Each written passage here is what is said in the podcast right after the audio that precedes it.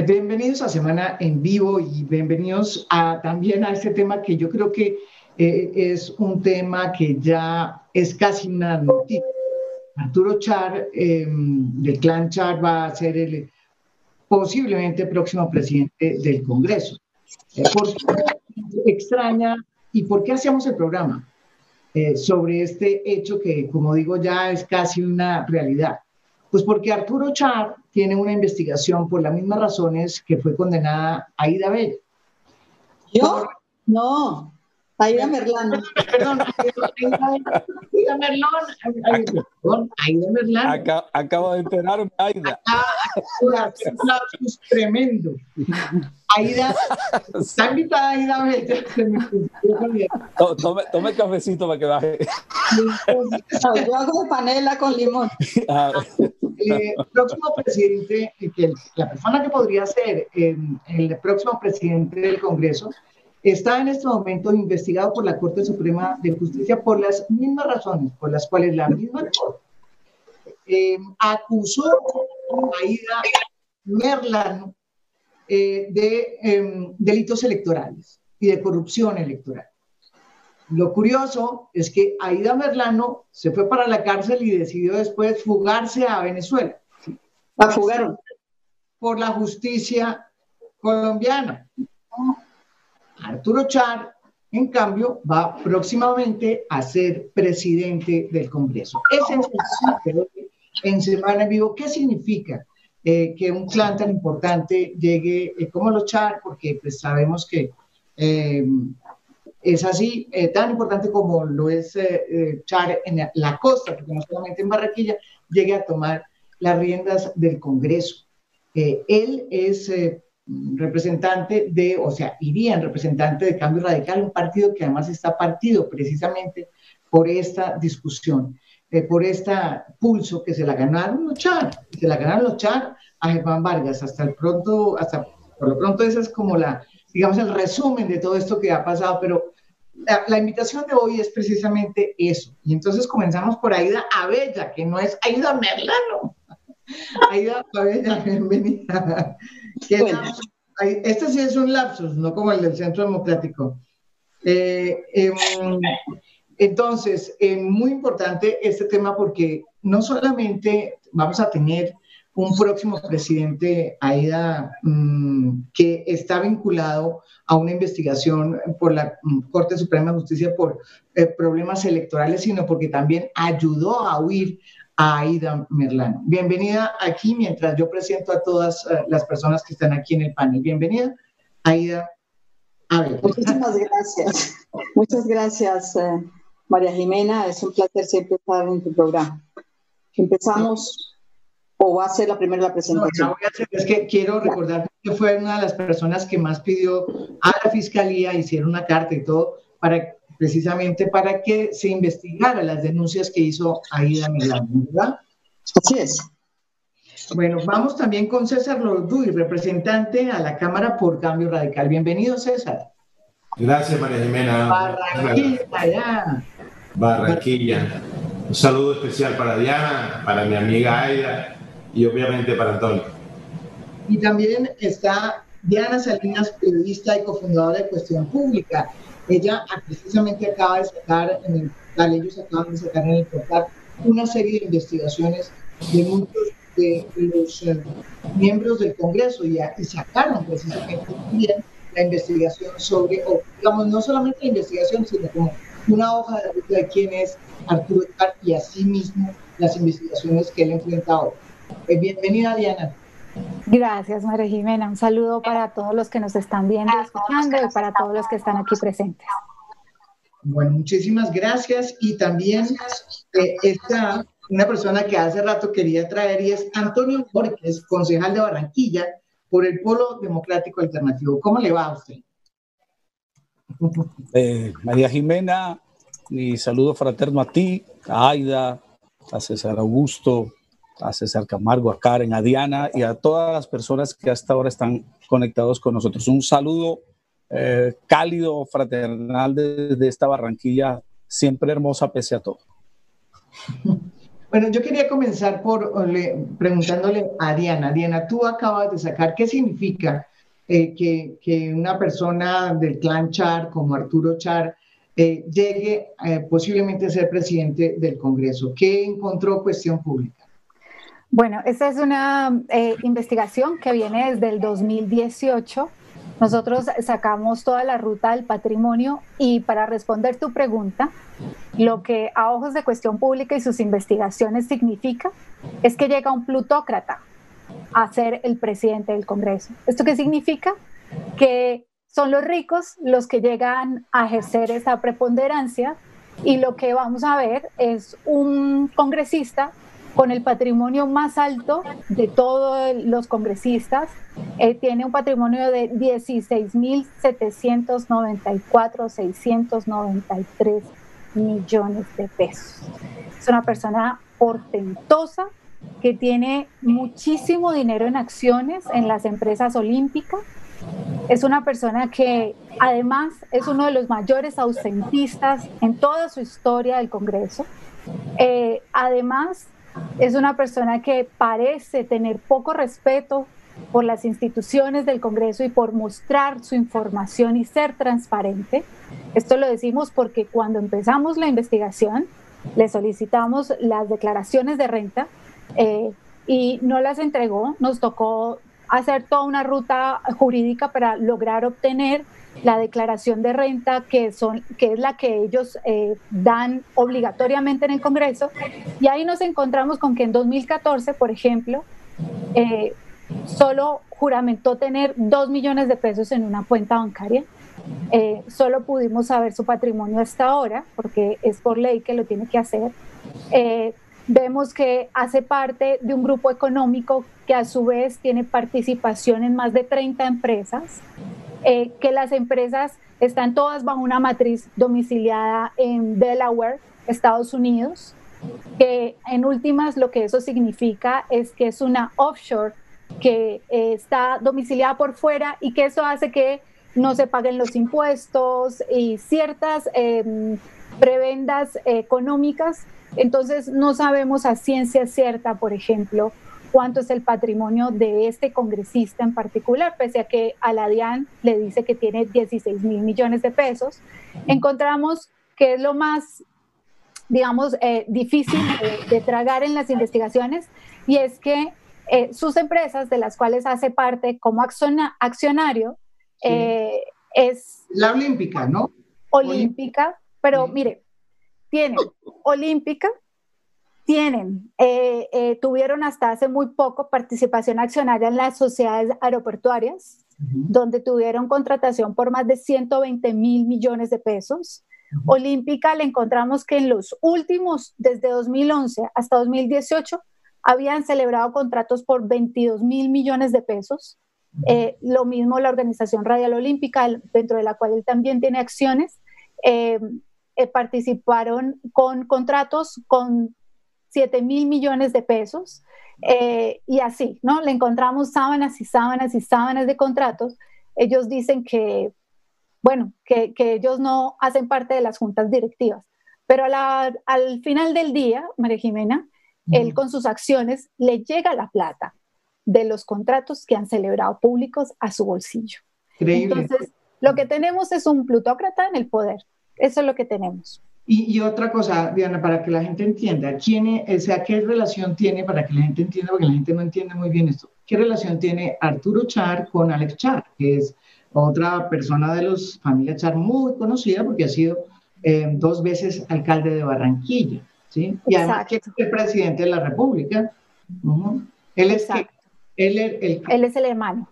Eh, el, Arturo Char hace parte de una familia de tres hermanos en los que están Alejandro Char, que es el reconocido por eh, ser alcalde, haber sido alcalde y gobernador del Atlántico, también eh, Antonio Char. Antonio es quien lleva y da la cara en los negocios de Olímpica.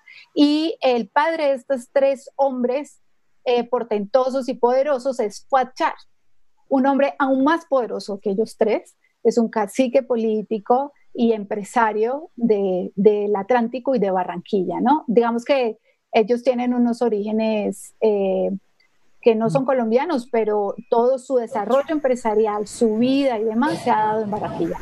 ¿Qué, investigación tiene Arturo Char en tierra? Bueno, entonces, Arturo Char ha tenido a lo largo de toda su vida eh, pública tres eh, investigaciones que son una disciplinaria, porque no sabemos todavía en qué va, que tiene que ver con elecciones.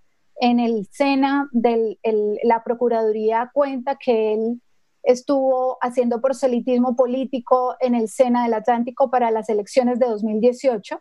Además, eh, tiene una y un par de, de procesos más que no sabemos el estado de los procesos porque públicamente no se sabe, pero sabemos que hubo una, unas, un, par de, eh, un par de investigaciones más por cosas que yo creo que tiene que ver cuando él fue presidente del Junior, porque hay un jugador de fútbol ahí con una demanda y tal.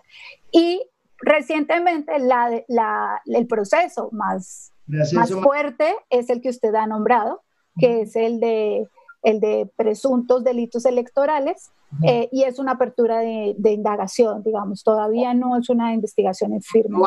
Eh, bueno, abrieron una investigación, pero no ha ido a, todavía a, hacer la, la primera eh, deposición, no lo, ha, no lo ha hecho porque precisamente se la pospusieron después del 20 de julio.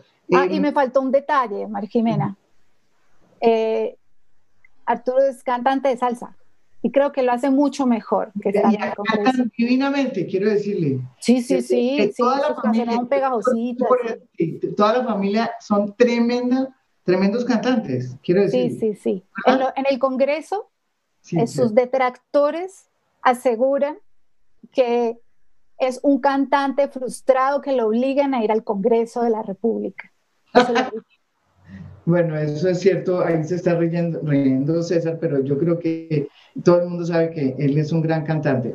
Eh, mm, yo quería darle la, palabra a César. O sea, ¿qué, significa que una persona con tantas complicaciones, digamos, sobre todo en este momento, tiene una, ah, digamos, se le inicia una apertura, digamos, está en la parte inicial de la investigación, falta todavía, se acaba de posponer precisamente esa diligencia, para no hacerla el 21, que estaba una cosa ahí después de la eh, llegada de él, presuntamente llegada a él al Congreso. Pero, pero lo que pienso yo es, bueno, mucha gente se pregunta eso, eh, César, ¿qué significa eh, que llegue una persona que hoy está cuestionada por una cosa que además tiene a la persona que tuvo que ver con el mismo hecho, pues la tiene en Venezuela, fugada, ¿sí? Y además de eso, a él, según lo que está planteado en el proceso contra él en la fiscalía, a él también se le acusa de que haya sido partícipe de la huida de Aida Merlán, además de haber los mismos, presuntamente los mismos delitos que, por los que hoy Aida Merlana está en el ojo del huracán. César. Gracias, María Jimena. A mí, yo, yo leí con detenimiento el trabajo de Diana hace algunos días. Y ahora, pues, ella muy acertadamente nos lo recuerda. Yo sí quisiera, pues, decirle a la opinión pública que hay muchísimas cosas por las cuales uno es bendecido. Y una de las razones que uno es bendecido es porque sus padres han trabajado muchísimo durante muchos años Don Fuá trabajó, viene trabajando desde el año 1955 eh, en una tiendecita eh, muy pequeña en la calle 30 de Barranquilla. Y nadie podrá desconocer, por lo menos en Barranquilla ni en la región Caribe, que es un trabajo dedicado, abnegado, producto de todo unas épocas de sacrificio y que como consecuencia de eso construyó pues para bendición de sus hijos, para bendición de muchos empleados, para la bendición de la sociedad barranquillera y de Colombia, una organización empresarial que yo no creo que tenga que tener ningún tipo de cuestionamiento, como toda una cantidad de organizaciones empresariales que hay en Colombia, que obviamente tienen unas relaciones contractuales de una manera u otra.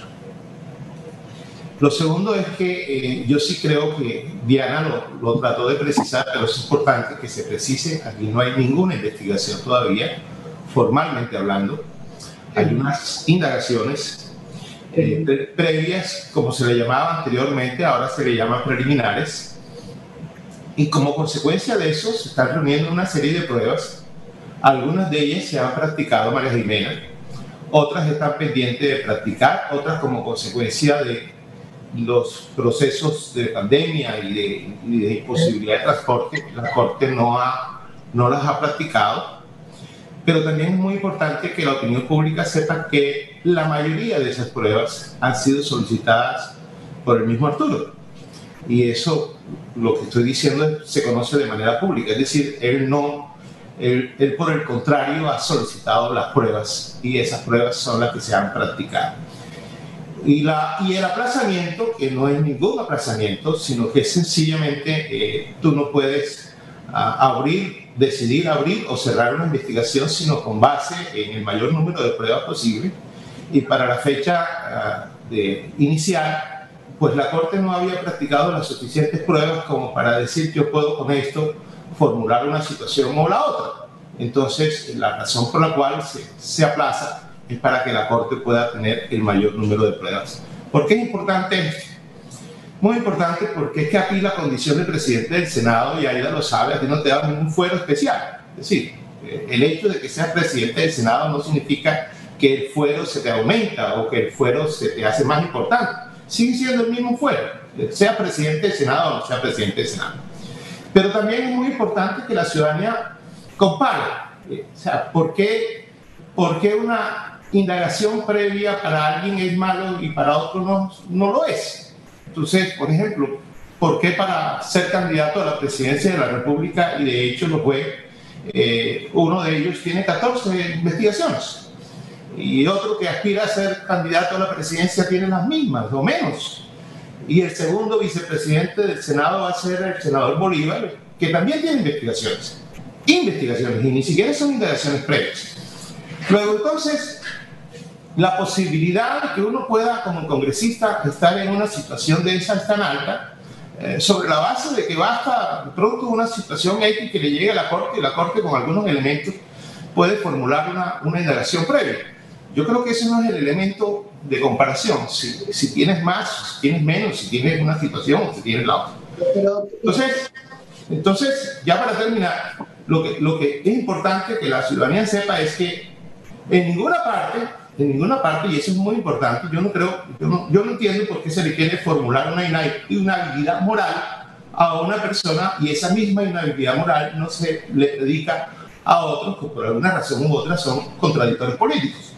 Este, Tal vez, eh, eh, no, eh, yo lo que, lo que, lo que como hubo el escándalo de Aida Merlano, de Aida Merlano, digamos, claramente eh, no solamente hablo de La pregunta que yo le hago es, ¿usted personalmente no cree en ninguna de esas declaraciones que hizo Díaz Orlando?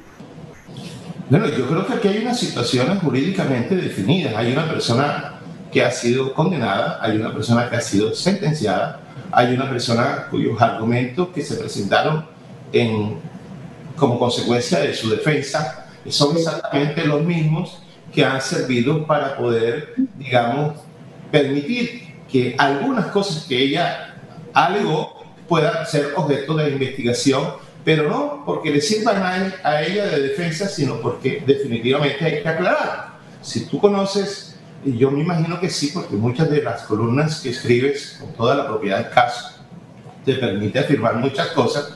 Si tú lees el documento, el documento que la, que la Corte recibe es simplemente investiguese lo que, lo que está diciéndose aquí. La Corte puede llegar a la, a, la, a la, conclusión que es verdad o que es mentira. Yo creo que nosotros estamos bastante lejos de saber si puede ser cierto o si puede no serlo, porque entre otras, vuelvo y repito, y Diana lo sabe, ni siquiera hay una investigación abierta.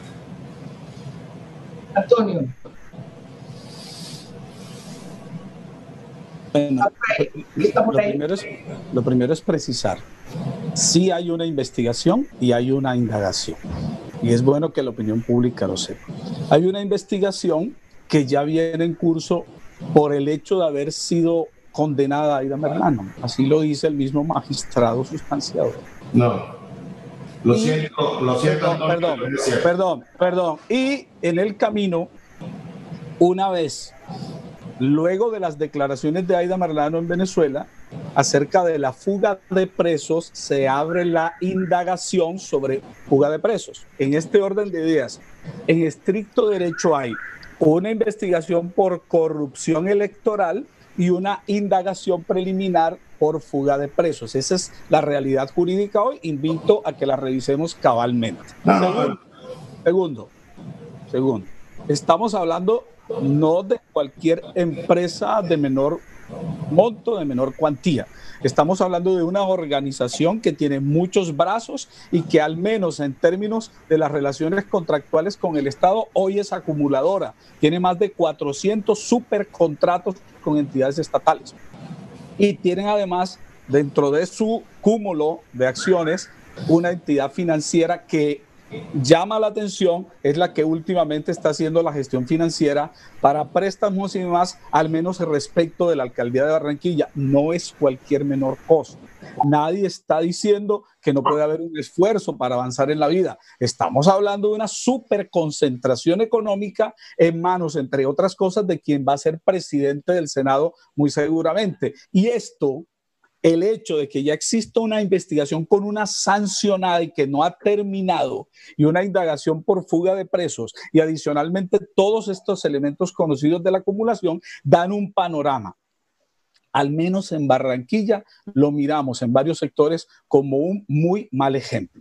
Fíjense, en Barranquilla hasta hace días estamos discutiendo por qué esto que se llama la desobediencia civil, lo que llaman falta de cultura ciudadana, lo que llaman no atención al confinamiento, lo que tiene que ver con no guardar distancias. ¿Por qué la gente después de aquel comienzo en marzo se empezó a rebeldizar? Y uno encuentra que parte de esas respuestas están allí en esos ejemplos. En Barranquilla le intentan imponer con toda la contundencia a personas que salen a la calle a subsistir comparendos y sanciones. Ya incluso hay investigaciones penales contra aquellos que salen sin permiso, aduciendo que están contagiando. Pero fíjese lo que la misma ciudadanía se encuentra con este escenario, que es posible a alguien que está haciendo parte de una investigación y una indagación que pueda tranquilamente llegar a ser presidente del Congreso que es una de las más altas dignidades y donde se tiene mayor concentración de poder. Eso es lo que llama la atención sobre el tema. Pero no estamos hablando de cualquier persona. Estamos hablando, por ejemplo, de alguien que como ser humano le respeto, pero estamos hablando de alguien que no ha ejercitado ningún gran liderazgo al interior del Congreso y que por el contrario tengo entendido que es uno de los mayores ausentistas, que se enferman en estos cuatro años de 2014 a 2018 con 149 más o menos dolencias y que eso ha pasado desapercibido donde a la gente para que le den una incapacidad eh, eh, tiene, tiene que hacer Dios y gloria. Entonces, hoy estamos mirando el tema desde ese ángulo. Y ojo, como abogado que juré defender la justicia y el derecho, no estoy planteando tesis que vayan en contra del principio de la presunción de inocencia. Estamos, hablando, ah, eh, estamos hablando aquí de que tal vez el país ha involucionado. Hace un tiempo si había sindicaciones de orden ético, sindicaciones de orden moral, investigados o indagados, lo más seguro es que la misma sociedad presionaba para o que no se posesionara o para que se echara a un lado si estaba en un cargo público. Hoy eso ya pasa desapercibido y por supuesto empieza a tener efectos en toda la población. Hoy los tenemos. Si estamos hablando de que instituciones como el Congreso tienen tanta controversia en su imagen o que la gente desobedece tanta la institucionalidad, ahí estamos ante una de esas respuestas. Aida. Pues para mí es, si, llega, si llega Arturo Char, es un mensaje pésimo para el país, pero además un irrespeto para los ciudadanos. ¿Cómo puede ser que simplemente el poseedor de uno de los clanes, eh, porque claro, esto lo reseña muy bien León Valencia en su libro, este de los clanes que manejan a Colombia, pues es que él es uno de ellos. Pero además, no por eso, sino porque es una persona que no le gusta el Congreso. Y usted sabe, César, por qué se lo digo. No le gustan los discursos, no le gusta el salón elíptico, no le gusta nada. Yo hago parte con él de la Comisión Cuarta. Es el parlamentario que más fallas tiene en la Comisión Cuarta. Cuando llega, llega cinco minutos, nos mira a todos y se va.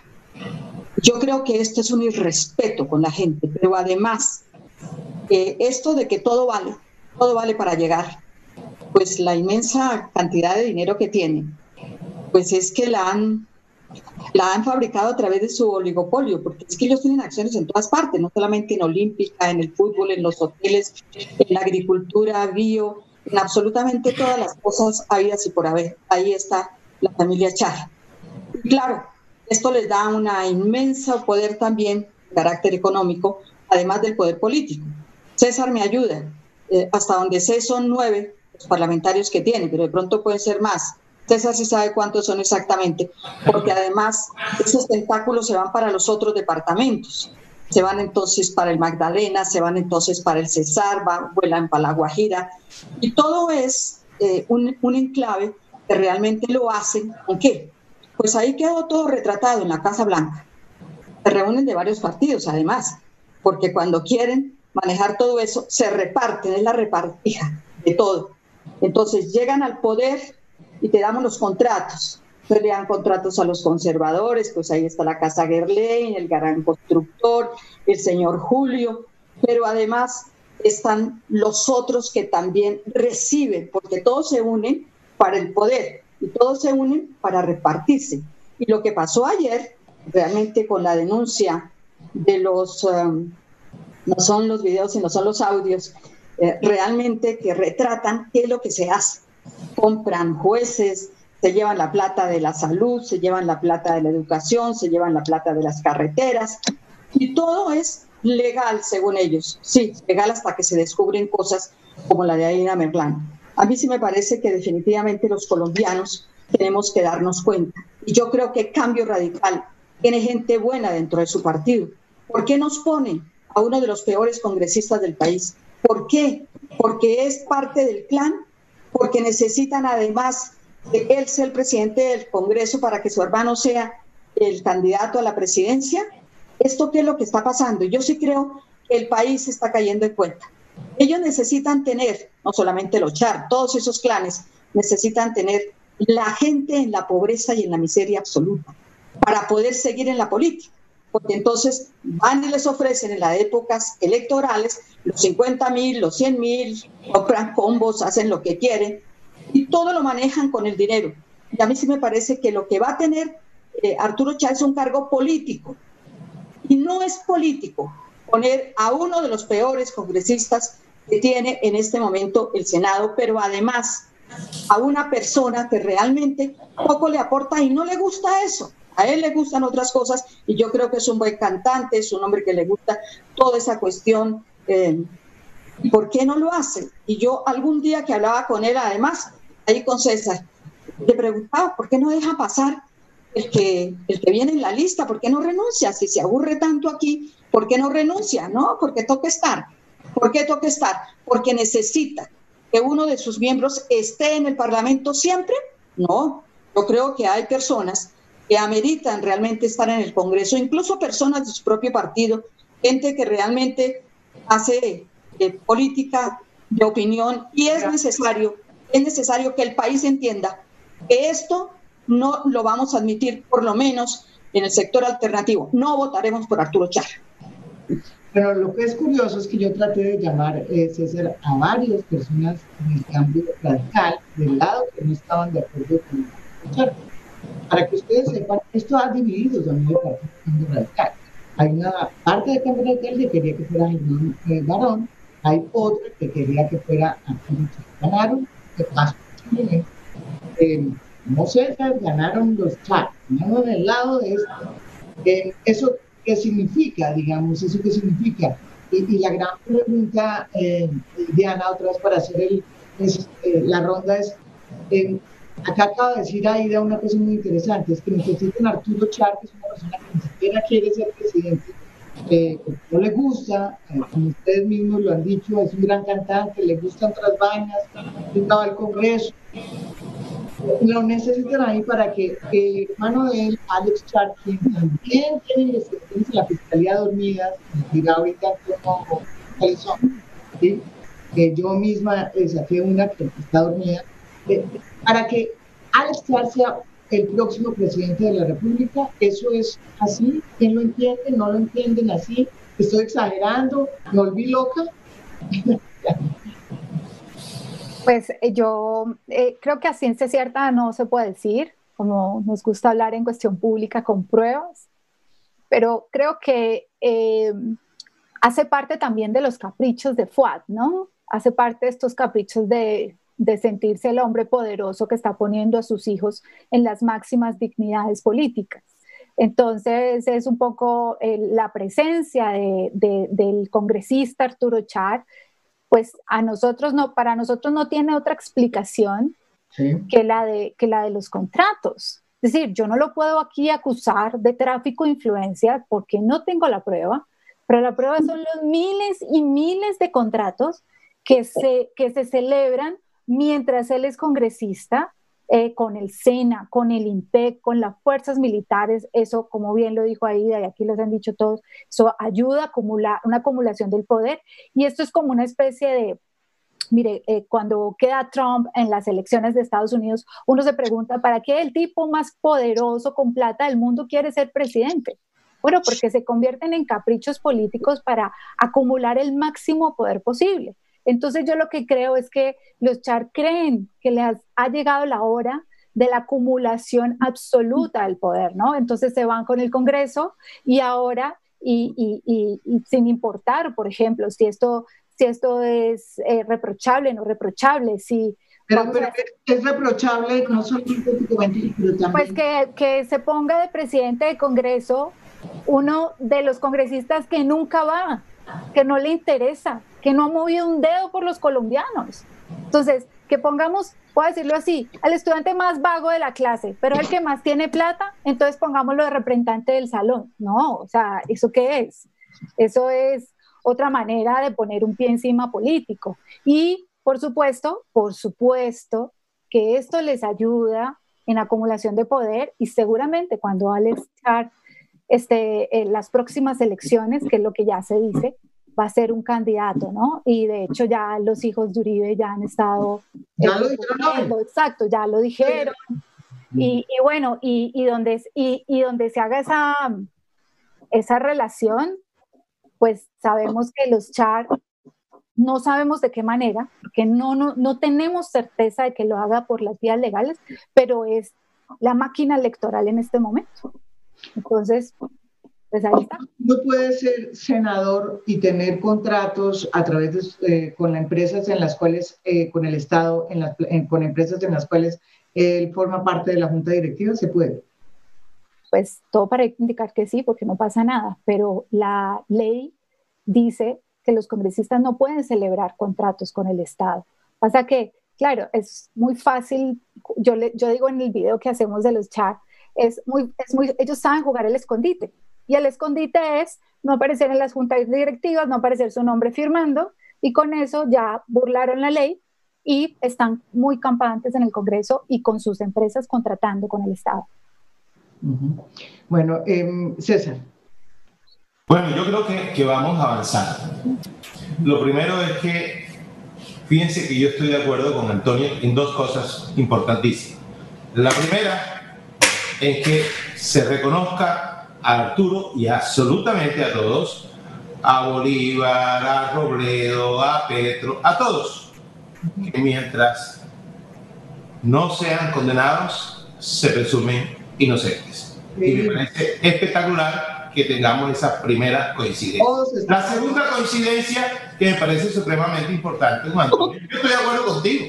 Yo estoy de acuerdo contigo y no solamente para Barranquilla, estoy de acuerdo en que ese estigma que nos colocaron de frente a, la situación de la pandemia, de que somos indisciplinados, que somos desordenados, que no respetamos el aislamiento social, a eso yo le he respondido con unas frases del historiador Monera que dice cómo le vas a pedir, y lo, y lo complemento con algunos datos míos, cómo le vas a pedir a la región Caribe con el 31% de la pobreza nacional, con el 28% del hacinamiento, con una vivienda que normalmente está construida sobre 50 metros cuadrados, en donde viven más o menos unas 5 personas, con una temperatura ambiente de 30 grados, con una sensación térmica de 40 y con una humedad relativa de 80, ¿cómo le vas a decir a la gente que se quede en la casa? Porque no hacemos lo contrario le decimos a la gente de Tunga que se vaya para la plaza para ver cómo cambian las circunstancias. Entonces, eso también estamos completamente de acuerdo con Antonio.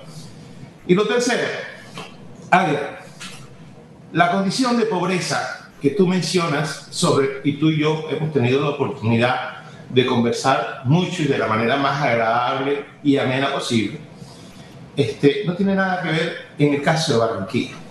Por el contrario, si uno compara los indicadores económicos, por ejemplo, de las dos décadas en las que estuvieron los amigos de Antonio en el poder, y las administraciones que sucedieron con posterioridad, simplemente con indicadores, uno puede darse cuenta que por el contrario la pobreza disminuyó en Barranquilla y en, muchos lugares del área metropolitana y. En las últimas administraciones se construyeron 48 hospitales, no estamos hablando de cualquier cosa. Se construyeron 140 colegios, se construyeron 360 kilómetros de vía, suficiente como para ir a Ciénaga siete veces, ir y venir. Solamente nos quedan 600 calles por, por, pavimentar en Barranquilla. Barranquilla no tiene un solo niño por fuera del sistema escolar. Barranquilla en este momento tiene el mayor número de pilos en colegios públicos, públicos, con calificación alta y super alta. Es decir, los indicadores, tenemos cientos, se construyeron 160 parques y todo el mundo habla de que eso es un tema de construcción. No, la ambulancia puede llegar a la puerta de la casa de la señora, los habitantes pueden salir sin untarse del barro. Eso es dignidad humana y eso se logró en Barranquilla. Y vamos con Arturo. Y con Alex. Uno, uno no tiene por qué ser igual a los demás. Yo soy diferentísimo, Arturo. Arturo es diferente a mí. Y Arturo es diferente a muchísimos otros senadores, muy diferente a ti, y también eres muy diferente a otros. Es decir, uno no puede encontrar, como se trata ahora de dibujar, que el presidente del Congreso y el presidente del Senado tengan una serie de características que la opinión pública trata de moldear por la vía contraria, es decir, que no sea esto, que no sea aquello, que no sea aquello. Entonces, primero, es inocente. Segundo, no es del estilo de los demás, ¿cierto? Sí, no es una persona que le gusta mucho hablar, pero eso no significa que sea estúpido ni que sea bruto. No es una persona que se aproveche de los negocios dianas, por el contrario, si tú puedes mirar los registros en el Congreso, cada vez que haya una ley, que es la única obligación, por cierto, y lo puedes consultar en la ley 2003 del año 2019, que habla de los conflictos de intereses, que tú tienes que declararte impedido, simple y llanamente, y el Congreso te acepta o no el impedimento. Entonces yo creo que con esos elementos podemos dibujar otras circunstancias. La primera, ¿quién conoce más Arturo? ¿Su partido o el resto de sus compañeros en el Congreso? Son dos percepciones totalmente distintas. El partido en el cual están todos esos senadores, inclusive que de pronto, desde el punto de vista de escena, desde el punto de vista de su vocabulario, de sus expresiones, puede ser mejor Arturo, sí es posible, pero dentro del partido escogieron Arturo pero, pero, una, pugna muy dura entre no no no no no no. Es una pugna es una es una pugna que se trató no María es una pugna es una pugna que se trató de mostrar con posterioridad a muchas veces la decisión tomada. No dentro del partido dentro del partido no hubo ninguna pugna. Yo inclusive estuve presente yo estuve presente en esa en esa primera reunión yo estuve presente y no hubo ninguna pugna. además, te quiero contar algo. Yo hice campaña, yo hice campaña política con Arturo, al lado de Arturo, durante muchísimos años, muchísimos meses, durante ocho meses, y la gente, por el contrario, lo quiere. Es una persona que no tiene conflicto, por el contrario, es una persona que, quiere de la gente. Una pregunta, una pregunta. Es que, a ver, era claro que había dos candidatos. Era Germán eh, Barón, que era el candidato de Germán Vargas y el candidato Arturo Char, candidato de FUA Char y candidato de los de Clan Char, candidato de los seis o siete congresistas que son del Clan Char. Esa, esa era la realidad. Y ganaron ustedes. Eso es la verdad. No, pero, pero, pero eso es una realidad que yo te la puedo mostrar contraria. Yo fui candidato a la presidencia de la Cámara de Representantes y yo no gané. Ganó el doctor Cuenca y yo votamos por el doctor Cuenca. Yo me constituí en un coequipero del doctor Cuenca, lo apoyé al doctor Cuenca y yo puedo, y todas las cosas negativas se pueden decir del doctor Cuenca y yo jamás pude alzar la voz para señalar una cosa contraria con el doctor Cuenca, sino por el contrario, sumarle, apoyarlo y hizo una excelente presidencia. Entonces, esos conflictos dentro, internamente dentro del partido pueden pasar. Este, sí, sí, siempre van a haber aspirantes, uno, dos o tres, y los aspirantes pueden ser de una línea o de la otra. Arturo tuvo el apoyo de de su bancada, como yo no tuve el apoyo de mi bancada cuando yo quise ser candidato a la presidencia de la Cámara.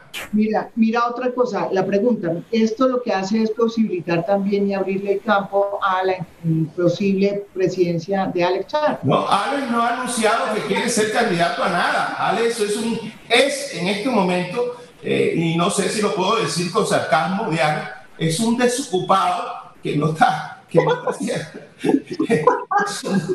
no pero hay que ponerle humor a la cosa es un desocupado que en este momento no tiene, no tiene aspiraciones absolutas, no lo ha manifestado. Yo no, pues obviamente, si el hijo de Uribe le gusta a Alex, eso es muy bien. Yo estoy en la Cámara de Representantes y a mí los representantes de muchísimos lugares del país lo único que quieren es conocer a Alex quiere saber cómo se obtuvieron los excelentes resultados de Barranquilla, que le entregue la fórmula de cómo una ciudad que tenía un presupuesto de 400 mil millones de pesos pasó a tener un presupuesto de 4 billones de pesos. Eso lo quieren ver en las diferentes regiones. Y el hecho de que lo quiera ver el representante del Caquetá o del Guainía o de la Amazonas o del Valle no significa que Ale esté en campaña electoral. Ok. Eh, Antonio. Bien, eh, parto de, ese punto del que hablaba César. Eh, antes, incluso antes de la pandemia, cuando la ciudadanía se enteró del manejo de 68 mil millones de pesos en mediática y publicidad para convencernos de cosas que no existían, ya varias de esas tales verdades se habían caído. No son 140 hospitales, no, ni son. No, no, yo 140 hospitales, yo dije 48. Son 140 colegios. Ok, bueno. Y con la pandemia terminan más evidenciados. Fíjese, sistema de salud precario, no aguantó la, lo que habían dicho, que habían prometido que con la eliminación de la red pública venía la gran panacea en salud en Barranquilla. Y ahí tenemos qué pasó con Caprecón, con mi red, y antes con la IPS Antioquia. Paseo de la muerte Tutiplén en estos años, si no lo pueden negar. ¿Qué pasó? Perdón, perdón. Ahora perdón, Ok, perdón. con, con, el tema de incluso el programa de vías pagadas por comunidad, que por todas las acciones populares le fuimos derrotando un cobro de un tributo que no existía. Con el tema de cultura, entonces, primero salieron diciendo que no había cultura ciudadana, pero descubrimos que, por ejemplo, había contratos multimillonarios, el más reciente por más de 5.500 millones de pesos, disque para dictar clases virtuales a los actores formados, a los actores del carnaval, y no es cierto. Y lo más grave de toda esa mentira que fue parte verdad, pero no tanto como nos lo han dicho, y que querían mostrar como la gran realización de la ciudad es que con la pandemia empieza a mostrarse que no es así. La tal es calidad educativa. Vayan a Villa San Pablo y vayan allá a Pinar del Río y los niños no han recibido una sola clase, solo es infraestructura. Eh, cosas eh, de cemento bonitas, pero no han dado eh, las posibilidades de la calidad educativa y como remate el tema de los arroyos, no resolvieron problemas con los arroyos, hoy hay más arroyos y además se dice que hay plata de Odebrecht en ellos. Lo más grave es que la condenada Aida Merlano sostiene que en todas esas actividades gran parte de los recursos fueron dirigidos a campañas electorales. O sea, esos 68 mil millones de pesos sirvieron para disfrazar una realidad que sigue existiendo. Por el otro lado, es que yo creo que la gente está reclamando de la presidencia del Congreso una actitud, es que viene una agenda diferente para el país, guste o no, Esta no es la agenda solo del empresariado al que respeto mucho, no es el tema del comerciante al que respeto mucho, no es el tema de la banca financiera al que la que respeto mucho, es un tema totalmente diferente porque estamos en el sueño de salir positivamente de la pandemia, es el tema de la paz, es el tema de la inversión en la gente, es el tema de tener una agenda con sensibilidad humana y me da pena, pero yo no he escuchado un solo debate de control político de quien va a ser al parecer el presidente del Congreso. No he conocido una iniciativa en ese sentido. De lo que yo poco recuerdo es que cambió nombre y estructura para Ecopetrol y se metió en temas realmente financieros. O sea, nosotros creemos que el país necesita una visión diferente, humanismo frente a quien va a dirigir los aparentes grandes debates que necesita la nación colombiana para enfrentar lo que viene. Ahí está otra de las censuras, otra de las prevenciones que hay frente al nombre de quien hasta ahora, al parecer, por cambio radical, va a ocupar por esos actores políticos la presidencia del Congreso. Bueno, eh, Aida, yo le quiero contar que yo traté de llamar a muchos miembros de Cambio Radical eh, que no estaban de acuerdo con, ah, con la digamos, con la candidatura de Alex Char, la verdad se dicha, y no quisieron meterse en el tema. O sea, hay complicaciones, pero eh, no las aceptan públicamente. Em, ¿Usted em, cree que puede haber aquí la posibilidad de que esto sirva también para, mm, la misma pregunta que les he hecho a todos, para posicionar no solamente Arturo Char, sino que ah, se posicione posiblemente una campaña eh, presidencial de eh, Alex Char, que es desocupado. Eh, pero claro, el desocupado quiere ser presidente. ¿Pero qué va a ser desocupado? Una familia que tiene las Olímpicas, que tiene el fútbol, que tiene todo lo que les he enumerado, pero además reciben plata de todos Ahí este, este es un problema seguramente complicado porque ellos, por ejemplo, contratan las agencias de publicidad para no figurar en la alcaldía, pues tiene que pagar publicidad para que hablen bien de ellos, para que no les saquen esta noticia, para que les remarquen en este, para que digan que el malecón es el más lindo que hay en todo el país, para que digan, bueno, mejor dicho, aquí yo hablé, por ejemplo, con el secretario de gobierno del doctor Pumarejo y me dijo, Aquí no necesitamos plata ni ayuda de nadie, tenemos plata suficiente. Uh, bueno, hasta luego. muy bien. Pues por supuesto, nosotros lo que queríamos era ayudar a rescatar la ciénaga de Mallorquín, que ha sido una de las grandes ilusiones desde que yo llegué a este país y la encontré hecho a una alcantarilla. Y esto ha pasado por eh, las eh, gobernaciones y alcaldías de los mismos, porque siempre son los mismos. Entonces, aquí contratan a los medios eh, por ejemplo, para responder la noticia de todo el escándalo de Odebrecht, que además vincula a uno de los eh, contratistas eh, más consentidos de los char, que son los Torres, ¿no? Ahí está Javier Torres, está vinculado por enriquecimiento ilícito, dicen que recibió 9.400 millones de Odebrecht, eso lo bajan. Imagínense, se pospone y se pospone y se pospone. Eso, eso lo bajan, eso por aquí y por allí, y claro, eh, esto que ha salido últimamente, no solamente lo de la Casa Blanca, lo hacen de una manera descaradísima. Yo sí creo que aquí no solamente contratan las agencias, sino que tienen el fútbol. Entonces hay una mala noticia y vamos, contratamos un jugador. El jugador fulano de tal viene para el junior, etcétera, etcétera. Entonces tienen toda eh, la cuestión armada como para evidentemente esconder no solamente las cosas que hacen mal, sino las cosas que se pierden. A ver, yo quisiera preguntar, ¿qué pasó con la AAA? ¿Quiénes se llevaron la AAA? Todos los que la compraron, los españoles, que son los del PP de España, están presos. Y todos los que recibieron las coimas deben estar en los clubes y aspirando por allí a cargos y más cargos y más cargos. ¿Qué pasó? Yo le pregunté al doctor Martínez cuando estuvo fiscal general de la Nación en alguna reunión para otras cosas, le pregunté, oiga, ¿y por qué no sale la investigación de la AAA? Y dijo, ¿cómo? Le dije, la investigación está terminada, ¿por qué no la dejan salir? Y menos con el doctor Barbosa, no van a dejar salir la investigación de la AAA porque afectaría de pronto algunos de los planes de este país. Y a mí sí me parece que aquí hay situaciones supremamente dolorosas. el país tiene que entender que el que llega pagando entra robando. Y lo que hicieron en la Casa Blanca fue un pago descarado, que no lo decimos nosotros, lo dice la justicia. Por eso condenaron a Aida Merlano. Pero ¿quiénes eran el combo? ¿Por qué es Aida Merlano la que simplemente va a la cárcel y la juzgan y la sacan y la vuelven a poner? Pues porque era la pobre, la que viene de abajo, que se atrevió a meterse con los planes de ese departamento y entonces resultó siendo pues la única mala del paseo. No, ahí todos hicieron lo mismo.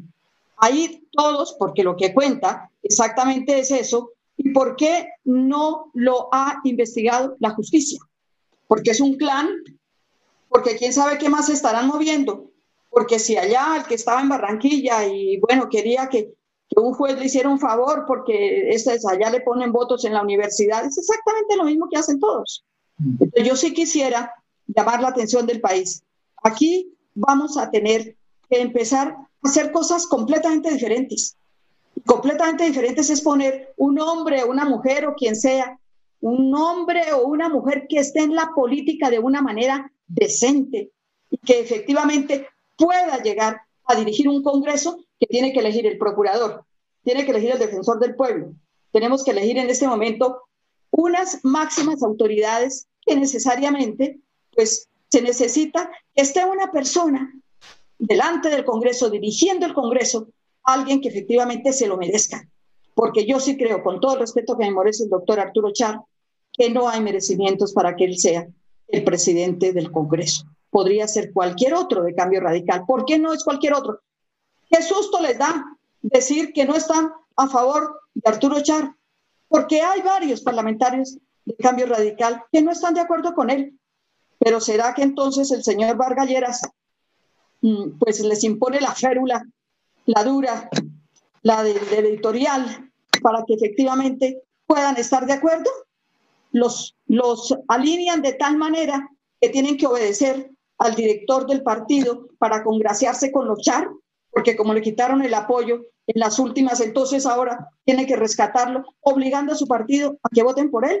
A mí me parece que esto no se compadece con la realidad política del país, con las aspiraciones que tiene Colombia, de que por lo menos eh, parte de ese parlamento que prácticamente ha abusado de este país comprando los votos y situando a determinados personajes ahí, yo sí creo que el país merece realmente respeto. Y por eso creo que este clanchar exitoso económicamente que administran el Atlántico, que quieren ser presidentes, los hacen poderosos al tener un poder consolidado y en casi todos los departamentos tienen alianza con casi todos los grupos que se mueven a favor del gobierno en este momento. Entonces, todos como un resorte a defender, ¿a defender qué? Que si una persona no está condenada, es que en la política ha cometido errores y un error fundamental, lo dijo Aida Merlano, es precisamente la compra de votos. Y esto no se puede aceptar.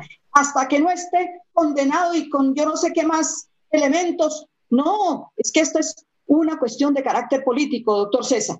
Como es político, políticamente tenemos que actuar. No es posible que una persona que se ha eh, distinguido por no ser un buen parlamentario pueda llegar a dirigir el Congreso. Y no puede ser eso. O es que exclusivamente está hecho para los planes políticos dentro del Partido Cambio Radical, Ahí tendríamos que mirar. Eh, como ya se nos está acabando el tiempo, yo, yo les quería hacer la última pregunta. Eh, Diana, a mí me parece importante lo que, a donde ya hemos llegado. La, la gran pregunta es, bueno, hay, hay eh, digamos, la institucionalidad colombiana, piensa usted, em, está lista para hacer una investigación del presidente del Congreso en la medida que eh, pues, es que les va a tocar a él hacer eso y a la justicia hacer eso. Entonces, vamos a estar, eh, si es cierto que lo van a elegir, que creo que lo van a elegir presidente del Congreso, él tendrá que ir a un eh, proceso que ya ha tenido un primer capítulo y es una condena de Aida Merlano por un tema de corrupción electoral. La gran pregunta es, si eso se va a poder hacer así, eh, si la justicia, eh, la Corte va a poder hacer su trabajo, ¿sí? Eh, y si todo este juego de poder que hay, que siempre han rodeado a los clanes, no solamente al de los char, puede permitir que la, justicia eh, pueda hacer su trabajo bien. Esa es un poco la discusión que, que uno tiene. Y sí, eh, otra pregunta que es muy importante que me metida en esa es, o sea, solamente en Colombia, eh, cuando lo hace Aida Merlano está mal, es decir, cuando Aida Merlano compra votos está mal, pero los demás no importa.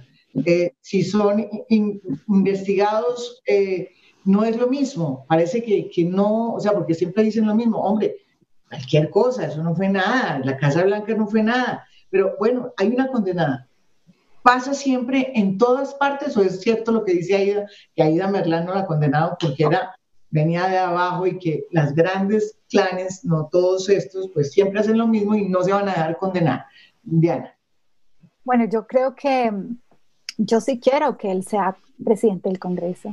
Me encantaría, porque además nos abre una posibilidad a la prensa independiente nacional de investigarlo. Yo no sé si la Corte lo vaya a poder hacer, ojalá lo logre hacer, pero en Barranquilla y en la costa atlántica eh, hay una censura, hay una autocensura, como lo señaló Aida Abella, eh, de por qué estas personas tan poderosas pasan y pasan y pasan sin mayores dificultades, por lo menos para la prensa, que es el sector y gremio. Exacto.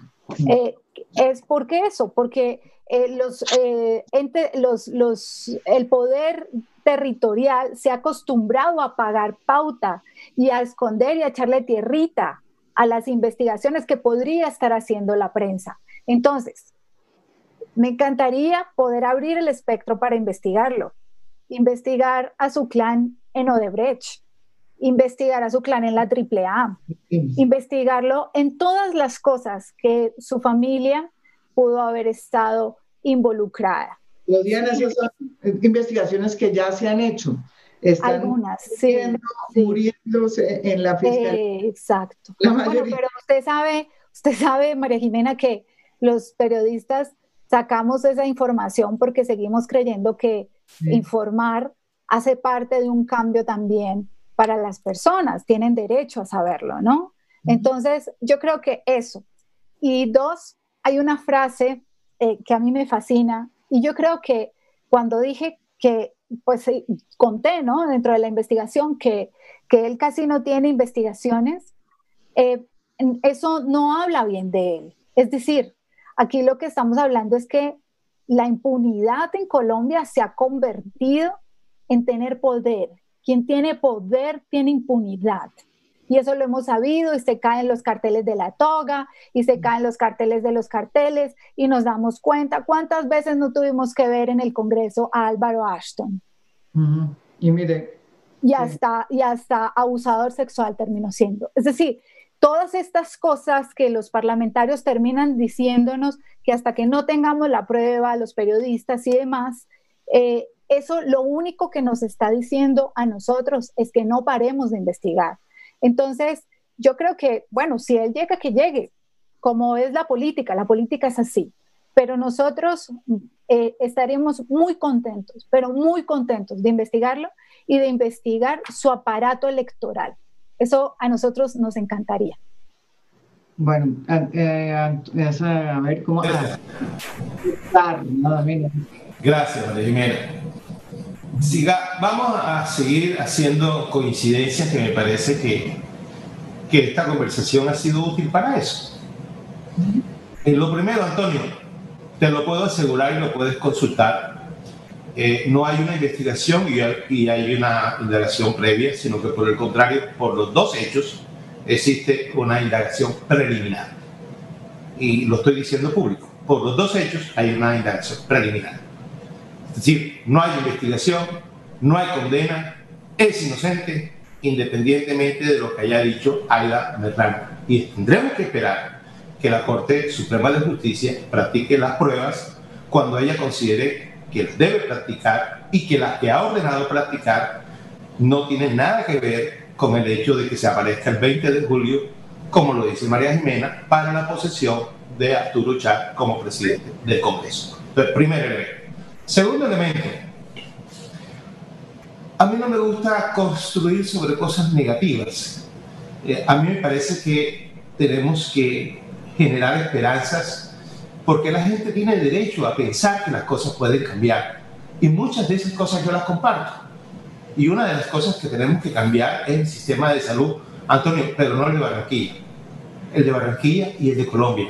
Yo te invito a leer las consideraciones del decreto 417 y del decreto 637 que decretaron la segunda emergencia económica y el primero es la primera emergencia económica y ahí vas a encontrar el diagnóstico del sistema de salud en Colombia te vas a encontrar que toda la cuarentena y todo el confinamiento exclusivamente para que el sistema de salud pudiera aguantar. Barranquilla ha podido aguantar, afortunadamente, porque entre otras cosas construimos, te repito la cifra, 48 hospitales, pero además eliminamos el paseo de la muerte. La gente no se nos muere en hospitales. Logramos inclusive en esta situación ya bajar al 73% de la utilización de las camas UCI cuando en otras ciudades se ha disparado basado en los esfuerzos que hicimos en el pasado. Yo creo que eso está allí súper claro. Vuelvo y te digo en términos de indicador. Doctora Aida, insisto en, quererla, insisto en quererla y no la voy a dejar de querer. Y usted sabe muy bien que, que, yo la quiero, yo la aprecio. Aún en las diferencias, yo tengo mucho que aprender y he aprendido mucho de usted. Pero de las cosas que yo he aprendido de usted es que aún a pesar de que pueda ser un cuestionamiento político, jamás nos podemos olvidar que estamos en un Estado de Derecho. De la misma manera como aceptamos las sentencias de la Corte Constitucional y de la misma manera como aceptamos las sentencias de la Corte Suprema de Justicia, tenemos que orar para todos los aspectos. Nosotros no podemos condenar, ni mucho menos imaginarnos que una persona, vuelvo e insisto, bendecida, por el esfuerzo de sus padres, necesariamente no tiene el derecho y la oportunidad de poder ser presidente del Congreso. Yo creo que eso no lo podemos inventar, ni mucho menos aparecer. Pero además, si fueron por un tema de investigación, usted lo sabe, tiene muchos compañeros, amigos de su partido inclusive, que tienen investigaciones y nadie lo cuestiona. Me parece que eso no es una inhabilidad moral porque es propio de, hacer políticos que cualquier persona te pueda denunciar ante la Corte Suprema de Justicia. Y la Corte no tiene nada distinto que hacer que abrir, abrir Antonio, una indagación preliminar. Y en el caso de Diana, Diana, a mí me parece, fíjate, estamos de acuerdo, me parece importantísimo eh, que, que, que, le demos a Arturo la oportunidad de ser presidente del Congreso. Lo va a hacer. Y lo va a hacer, entre otras cosas, por el apoyo del partido que eh, le permitió, como lo va a hacer el doctor Bolívar, segundo vicepresidente del Congreso, aún a pesar de algunas situaciones que son rechazadas por ahí.